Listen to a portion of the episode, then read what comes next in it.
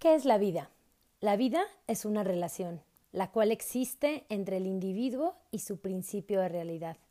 ¿De qué depende la calidad de vida de una persona? Depende de la calidad de la relación. ¿Y de qué depende la calidad de la relación? Depende de su significado. Semiología de la vida cotidiana.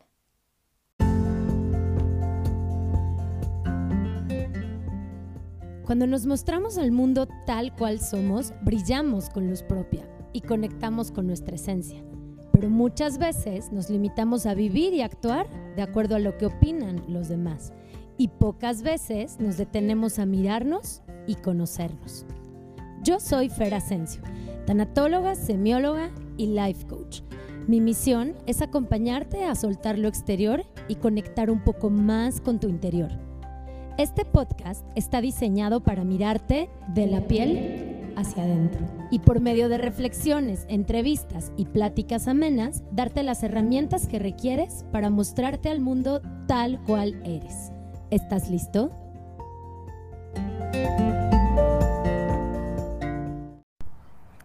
Querida comunidad de la piel hacia adentro, oigan, tengo mucho que contarles y la verdad es que no quise dejar pasar más tiempo. Y si escuchan un poco de ruido alrededor es porque vengo aquí caminando en el parque. Y bueno, pasaron casi tres semanas que no he subido un episodio, les cuento por qué.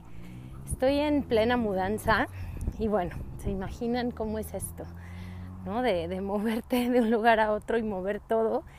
De hecho, no tengo todavía este, pues mi oficina puesta en internet instalado por eso es que decidí grabarles aquí, porque además me di cuenta que cuando salgo a caminar en las mañanas es cuando más ideas me llegan, más, más temas que les quiero platicar y demás. Entonces, bueno, pues ¿por qué no hacerlo? Espero que, bueno, que se escuche muy bien, que disfruten esta plática, este tema que la verdad me encanta. Como pudieron ver el título, es la vida es lo que significa. Y la frase completa es de semiología y dice, la realidad es lo que es, la vida es lo que significa. Entonces, ¿por qué la vida es lo que significa? Porque, miren, podemos estar pasando por una misma situación diferentes personas y para cada quien va a significar algo diferente, ¿no? No es lo mismo eh, quedarse sin trabajo, ¿no? Y el sentido que yo le dé, y de pronto que para mí quedarme sin trabajo sea como el fin del mundo y lo percibo como un fracaso, ¿no? Y me siento que no sirvo para nada, ¿no?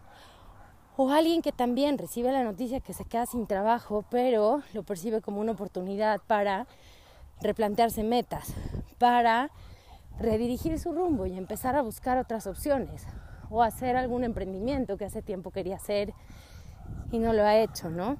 Mi cuñado justo está pasando por esta situación y me platicaba eso, ¿no? Platicando con mi hermano me decía, es que realmente quiere tomarse el tiempo para buscar algo que él disfrute hacer, ¿no? Entonces, por ejemplo, ahí tengo otro tema. ¿Qué pasa cuando para nosotros el trabajo significa esfuerzo? Entonces yo voy a trabajar sabiendo que tengo que esforzarme por trabajar, ¿no? Porque a lo mejor en algún momento de mi vida, o por lo que veía en casa, decidí ponerle o darle ese significado al trabajo, el de esfuerzo. Entonces, si para mí el trabajo significa esfuerzo, lo voy a padecer. Voy a estar trabajando sabiendo que es un esfuerzo el que tengo que hacer. ¿Qué tal que para mí el trabajo significa, pues sí, que a través de eso tengo recursos, que tengo que dar lo mejor de mí, pero también para mí el trabajo significa satisfacción significa que pongo todos mis conocimientos, habilidades y actitudes al servicio de los demás. Entonces la cosa cambia, ¿no? Poniendo este ejemplo, si tenemos dos personas que para una el trabajo significa esfuerzo y para otra le da este toque de disfrutar y de poner sus habilidades al servicio de los demás, el significado cambia, el sentido cambia. Imagínense en este ejemplo cómo vivirían esas dos personas seguramente a la primera le va a costar, le pesa mucho trabajo, ¿no? Levantarse, ir a trabajar y a la segunda lo disfruta mucho más. La segunda seguramente hay momentos del trabajo que disfruta porque sabe que tiene un sentido, ¿no? el servir a los demás. Y bueno, ya, ya me metí como directo al tema, que estos son como los primeros ejemplos que les quería poner para ir, ir poniendo en contexto el, el tema, pero antes de seguirles hablando de esto, les quiero platicar un poco de dónde viene y cómo esto es la base de la semiología. Como muchos de ustedes saben, yo me certifiqué como semióloga de la vida cotidiana. La semiología, para darles un poco de, de intro, de contexto, viene de la semiótica. La semiótica, si ustedes lo buscan, es la que da el significado a todo lo que existe, a las palabras en general, a las cosas, es el significado de todo lo que hay. Semiología se enfoca al significado, pero de las, de las situaciones, de los procesos, de los momentos que el ser humano vive. Por eso es semiología de la vida cotidiana, ¿no? en donde todo significa. Significa eh, algo para mí casarme, ser soltera, ¿no? tener hijos, eh, lo que sea, que se muera algún ser querido. Para cada quien lo que vamos viviendo va significando algo diferente. Entonces, yo aquí te quiero invitar a hacer un pequeño ejercicio, ¿no? A voltear a ver todo lo que hoy tienes, todo lo que has logrado en tu vida y qué significa eso para ti. ¿Qué significan esos logros que hoy tienes? ¿Qué significa la casa que tienes? Si rentas casa, si compraste una casa, un departamento, ¿no? Porque a veces ahí, justo ahora que yo hacía este tema de la mudanza, como que escuchas, ¿no? Gente alrededor de lo mejor es comprar una casa, comprar un departamento. Y la verdad es que depende, ¿no? La verdad es que depende.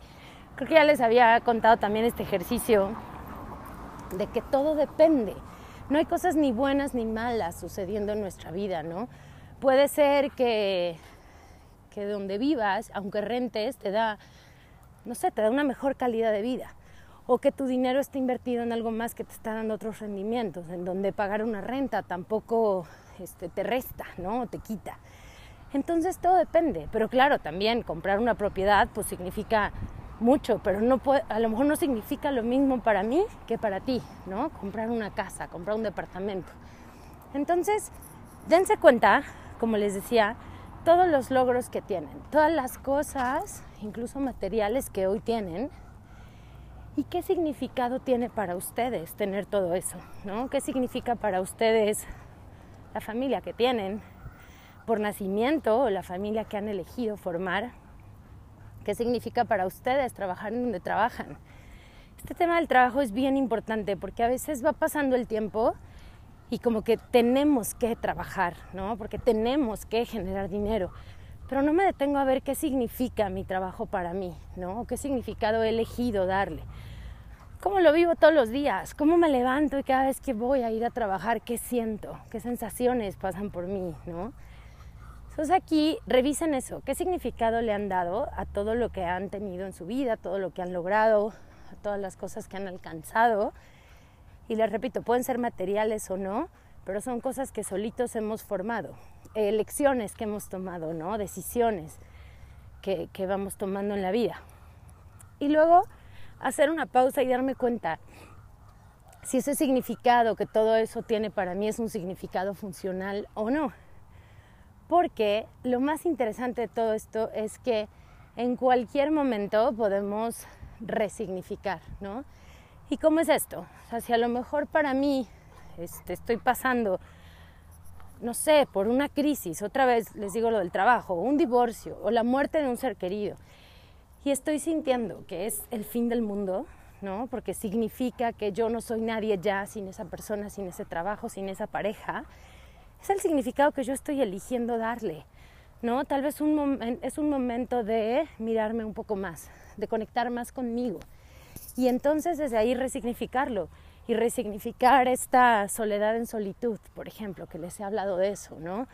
Resignificarlo y darme cuenta que, que no está mal, ¿no? Que tal vez significa una pausa en mi vida, que tal vez significa un momento de agradecer a esas personas, ese trabajo que estuvo y que hoy ya no está. Entonces, esto es lo mejor de todo, que en cualquier momento podemos resignificar. Lo importante Oigan, perdón que vengo aquí caminando y se me va un poco la voz. Este, lo importante es identificar los significados que le voy dando a todo. Entonces, por eso es este ejercicio de hacer una pausa y los pueden enlistar, ¿no? A ver qué tengo en mi vida. Tengo familia, tengo pareja o no, ¿no? ¿Y qué significa para mí estar soltero, estar soltera? Tengo hijos, ¿no? Quisiera tenerlos. ¿Qué significa para mí no tenerlos aún o ya tener dos, tres? Tener el tipo de matrimonio que tengo, tener la relación que tengo con mis seres queridos, con amigos, con amigas, estar pasando por X o Y situación, estar en un emprendimiento y darme cuenta que no está funcionando como yo esperaba, ¿qué significa para mí? ¿no? Y para darme cuenta qué significa para mí, hay que voltear a ver los sentimientos, ¿no? las sensaciones. ¿Qué me hace sentir esta situación por la que estoy pasando? Y cuando llegan sentimientos de frustración, miedo, enojo, angustia, identifica el significado que le estás dando eso. Y seguramente es un significado que no está siendo funcional, ¿no? Cámbialo, cámbialo por un significado funcional. Siempre hay formas, siempre hay maneras. Y recordando esto que también les digo mucho, que todas las situaciones que van pasando en nuestra vida, todos los cambios, tienen un para qué.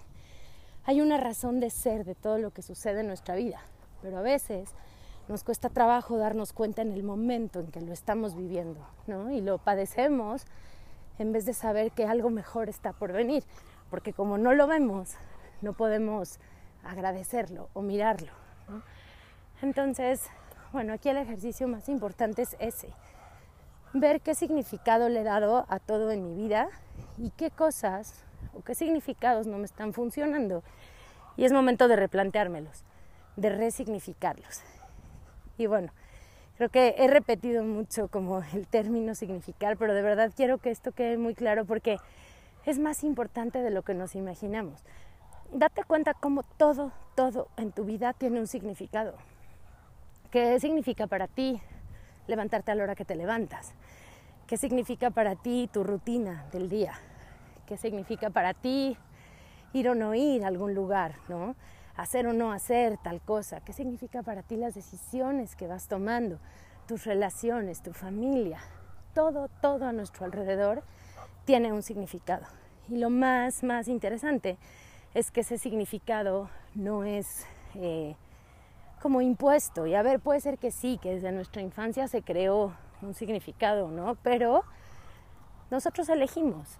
Nosotros elegimos qué significado le queremos dar a cada una de las cosas a nuestro alrededor. Entonces, esos significados no son como de catálogo, ¿no? Se pueden modificar en todo momento y eso es como lo más importante. Lo más importante de, de esta plática, de este episodio, es mirar qué significado tiene todo a mi alrededor, qué significados están siendo funcionales y cuáles no, y cuáles puedo replantear cuáles puedo cambiar. Y desde ahí tomar decisiones en la vida. Tomar decisiones. Acuérdate mucho que a veces eh, las emociones no les hacemos mucho caso, ¿no? Y créanme que nuestras emociones, nuestro mismo cuerpo, habla mucho más de lo que nos imaginamos, ¿no? Entonces, Date cuenta cada que tomas una decisión, cómo se siente tu cuerpo, cómo te sientes tú, qué emociones eh, te generan tomar esa decisión. Si son emociones, acuérdate que las emociones tampoco son ni buenas ni malas. Hay emociones de alta vibración y emociones de baja vibración. Las emociones de alta vibración son emociones como la gratitud, como la alegría, ¿no? como, como la, no sé, la, todo esto de la amistad, la paz, el amor, todas esas son, son emociones de alta vibración, emociones, sentimientos que vibran alto. Los de baja vibración, por ejemplo, son el miedo, el enojo, la tristeza.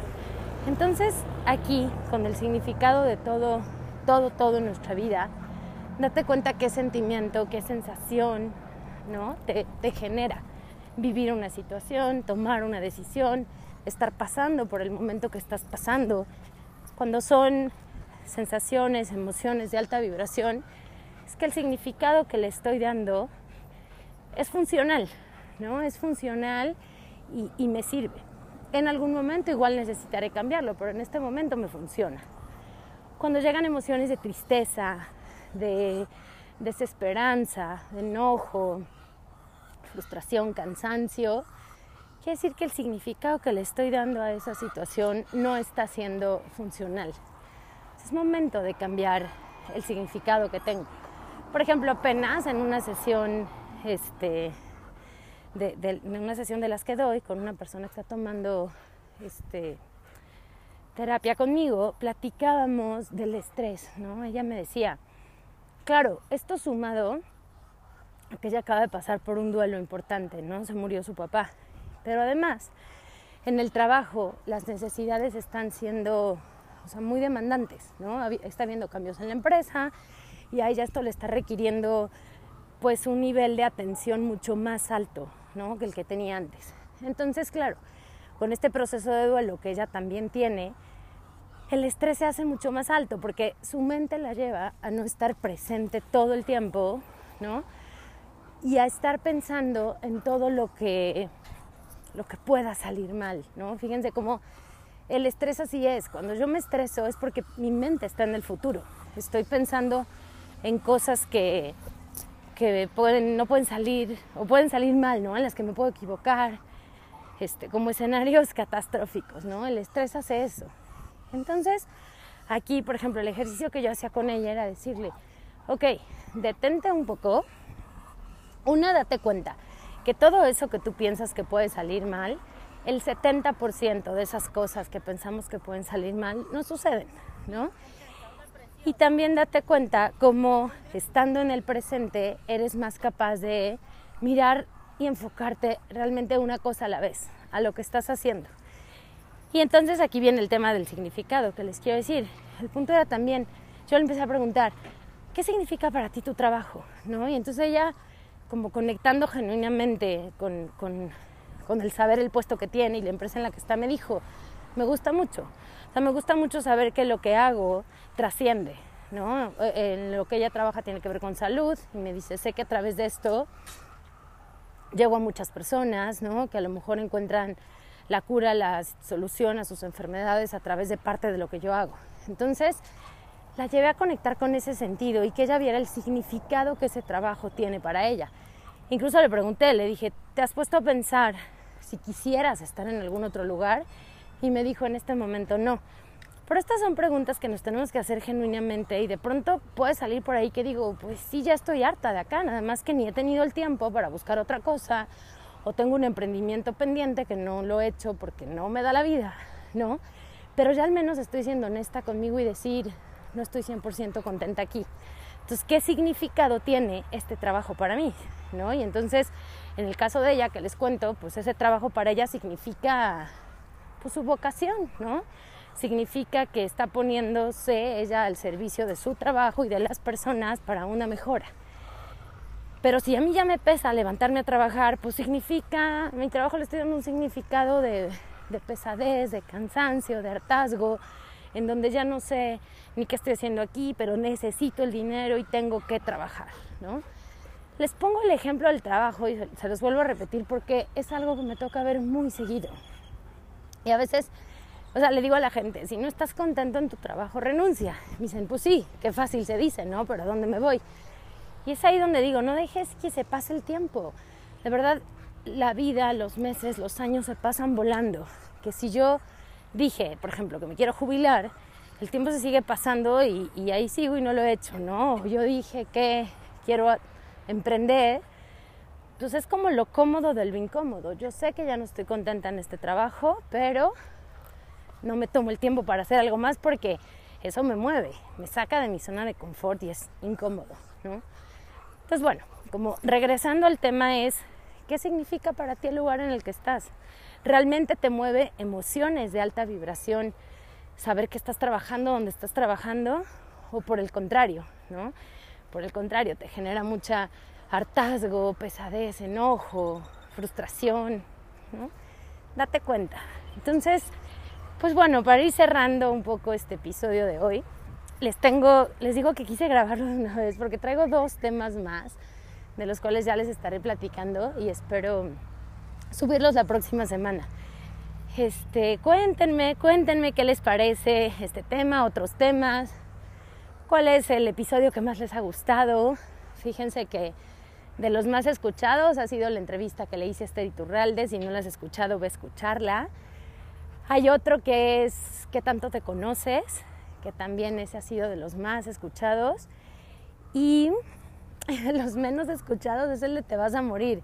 Claro, me imagino por el título, pero de verdad ese es un capítulo que habla de pues de la certeza que nos vamos a morir y qué estamos haciendo al respecto, ¿no? En el día a día. Cómo vivimos el hecho de saber que nos vamos a morir, ¿no? Que estamos en una vida que es finita, que tenemos una fecha de caducidad. Entonces, bueno, pues cuéntenme, cuéntenme qué les van pareciendo todos estos capítulos, todos estos temas, si hay algún tema del que les gustaría que platique, si hay algún invitado al que quisieran que entreviste yo, yo los leo. Y, también me da mucho gusto ver cómo, por ejemplo, en estas dos, tres semanas que no subí ningún episodio, los episodios se siguen escuchando. Ya llegamos a más de mil personas que escuchan el podcast y la verdad es que me siento súper agradecida con cada uno de ustedes y súper comprometida para seguirlo haciendo. Entonces, bueno, por acá sigo. Un último anuncio es, me quedan tres lugares para el retiro de Mérida. Si no sabes de qué te estoy hablando, es un retiro que va a estar enfocado a trascender duelos, trascender pérdidas, a cierre de ciclos, ¿no? Si tú o alguien cercano a ti pasó recientemente por una pérdida o no has podido trascender algún duelo pérdida, aunque ya lleve tiempo, este, pues no es tarde. Lo mejor es trabajar en ese duelo, en esa pérdida y cerrar el ciclo. Entonces, este retiro es a finales de septiembre. Toda la información está en Instagram y en mi página. Estoy como www.ferasencio.com. En Instagram estoy como Ferasencio Life Coach, si es que todavía no me sigues. Y ahí encuentras toda la información. Les digo, nos quedan tres lugares. Este, finales de septiembre hay un precio especial si terminan de pagarlo antes del 30 de agosto. Entonces mándame mensajito, todos los contesto, todos los leo y ahí te mando más información si te interesa asistir a ti o algún conocido. Te mando un abrazo y por acá nos seguimos escuchando. Muchas gracias.